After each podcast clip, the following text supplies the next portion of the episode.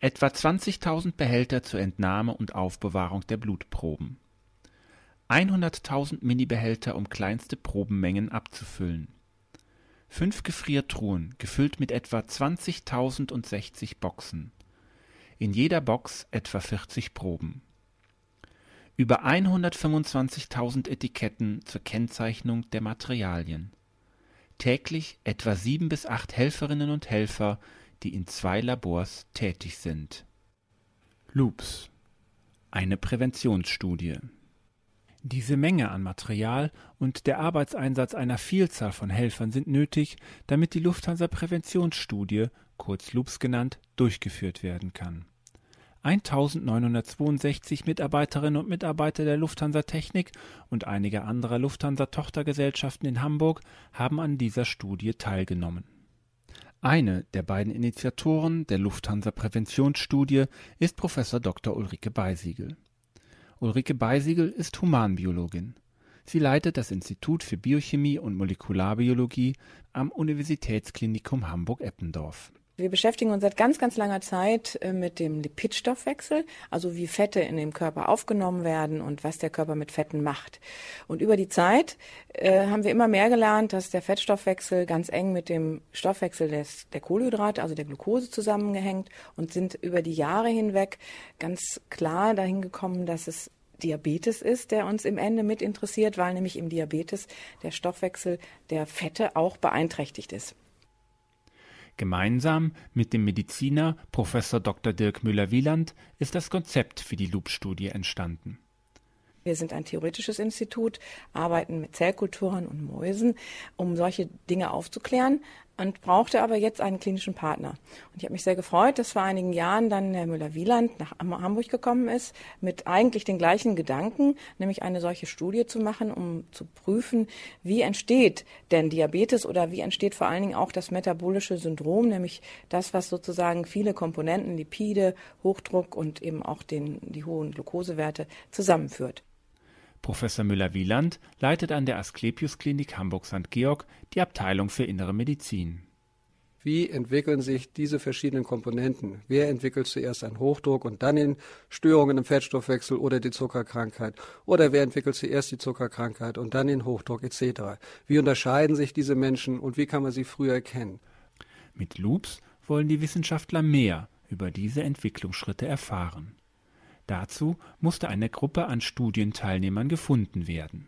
Das Beste ist natürlich, wenn man ein Unternehmen findet, was in Hamburg angesiedelt ist und was sehr, sehr viele Menschen über lange Zeit beschäftigt, und zwar gesunde Menschen.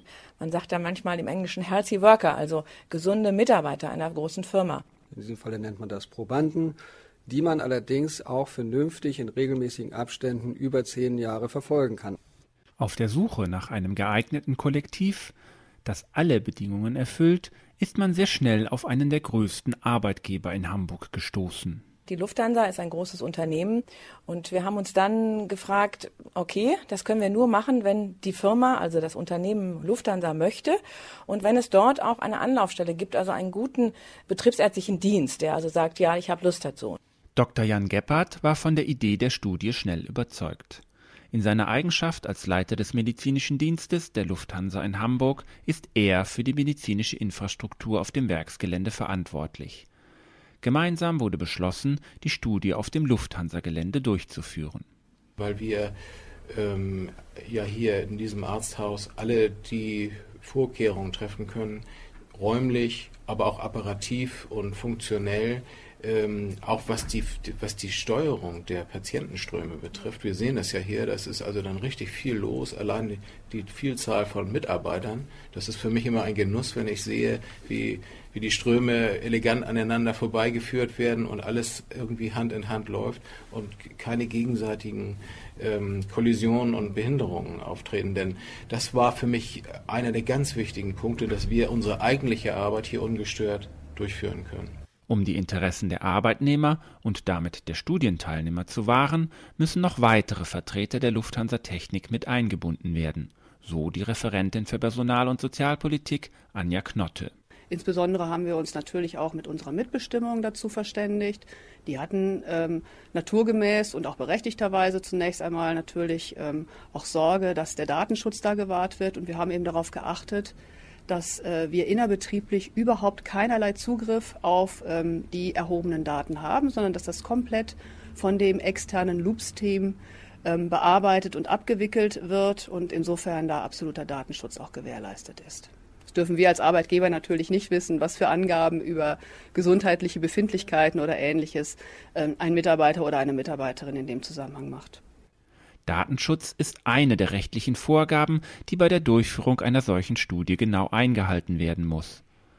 Eine andere ist die Sicherheit der Probanden vor möglichen Schäden durch die Studie. Dies wird von der Ärztekammer überprüft. Genügend Teilnehmer bei den Mitarbeitern zu finden, war für Anja Knotte nicht unbedingt selbstverständlich. Ich habe insbesondere eine große Skepsis gehabt, weil äh, es ja einen sehr umfangreichen Fragebogen gibt, der ausgefüllt werden muss und weil man auch noch zu einer nüchternen Blutabnahme erscheinen muss, was ja doch eine relativ große Hemmschwelle darstellen kann. Um eine möglichst große Zahl an Teilnehmern zu werben, mussten alle Kommunikationskanäle genutzt werden, erläutert Dr. Christiane Altenburg, eine der Teamärztinnen.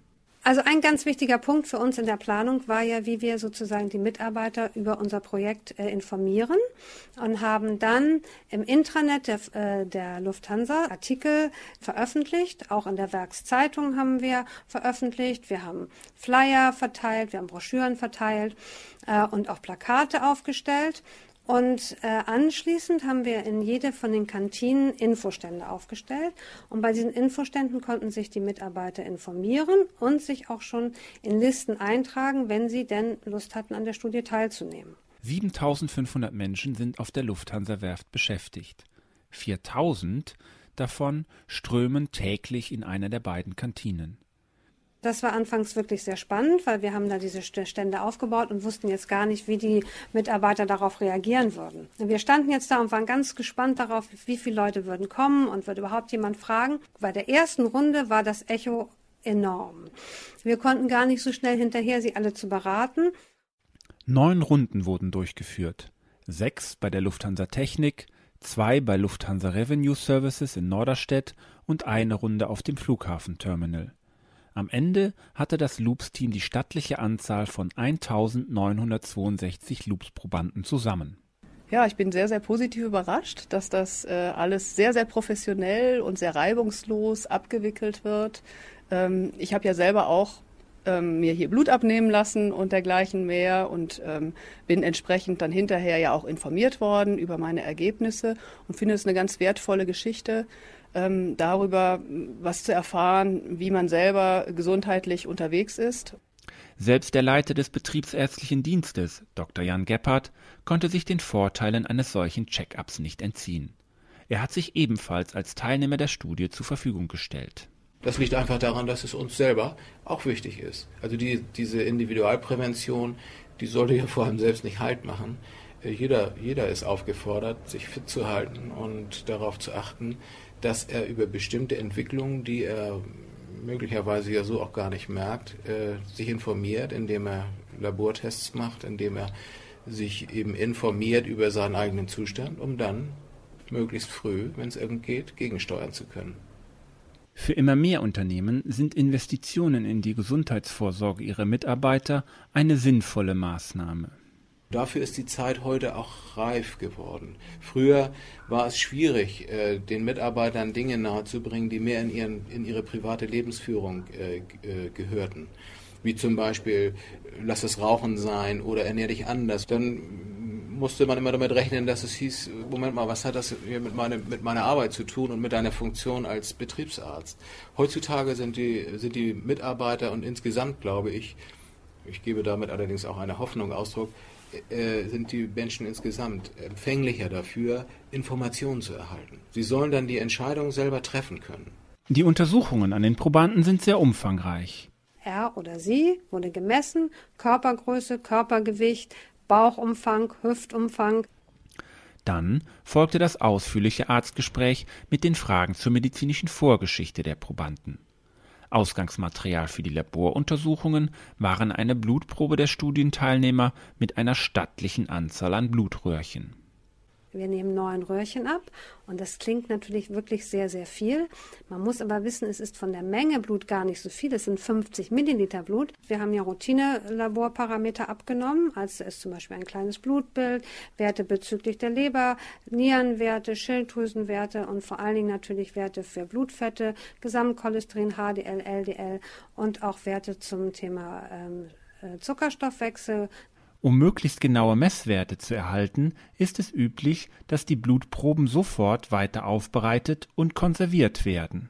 Dann muss das Blut aber direkt vor Ort schon versorgt werden. Wir hatten einen Raum, ein Labor vor Ort bei der Lufthansa, wo dann die Proben schon äh, zentrifugiert werden, abgesehrt werden. Die ganze Zeit müssen diese Proben gekühlt werden.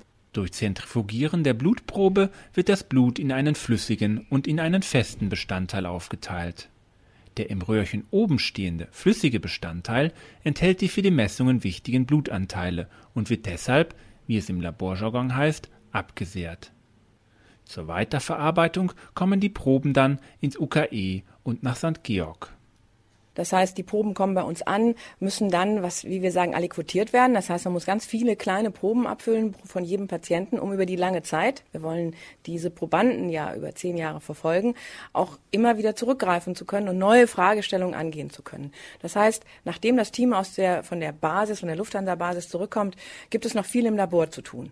Für die Auswertung der gesammelten Daten, den Messwerten, den Laborwerten und dem Arztgespräch braucht das Loops-Team Unterstützung von Wissenschaftlern mit ganz besonderen Fachkompetenzen. Das ist nämlich einmal die Epidemiologie und Biometrie, also jemand, der uns hilft, diese riesige Zahl von Daten auch wirklich zu bearbeiten, richtig zu berechnen. Das ist also ein großer Aufwand, den der Herr Professor Wegscheider für uns und mit uns macht.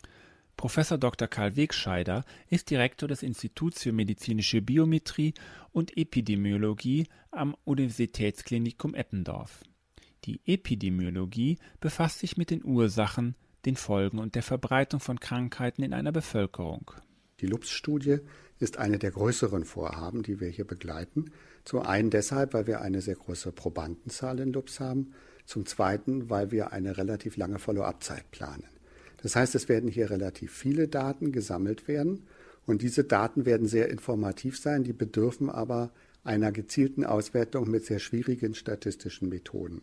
Das größte Problem ist zunächst mal, dass man einen solchen, eine solche Studie so anlegt, dass man nachher Daten zusammen hat, die auch wirklich informativ sind. Um aus Tausenden von Datensätzen die wichtigen und interessanten Informationen herauslesen zu können, sind sehr komplexe Auswertungsmethoden nötig. Wir können heute mit wesentlich besseren Computerprogrammen viel bessere statistische Modelle rechnen. Der Anpassungsprozess ist aber relativ mühsam und verlangt Zeit. Und wenn man dann die, dieses Modell das erste Mal auf die Daten anwendet, dann stellt man fest, dass sehr viele von den Annahmen, die man gemacht hat, nicht zutreffen. Man lernt sozusagen, während man mit den Daten arbeitet und muss dann dieses Modell entsprechend anpassen. Dabei besteht die Gefahr, dass man das zu stark anpasst und dann jeden kleinen zufälligen Effekt für einen echten hält. Und deswegen muss man diesen ganzen Prozess kontrolliert machen. Und das ist ein sehr anstrengender und mühseliger Prozess. Aber nur dann bekommt man valide Daten, die andere überzeugen können.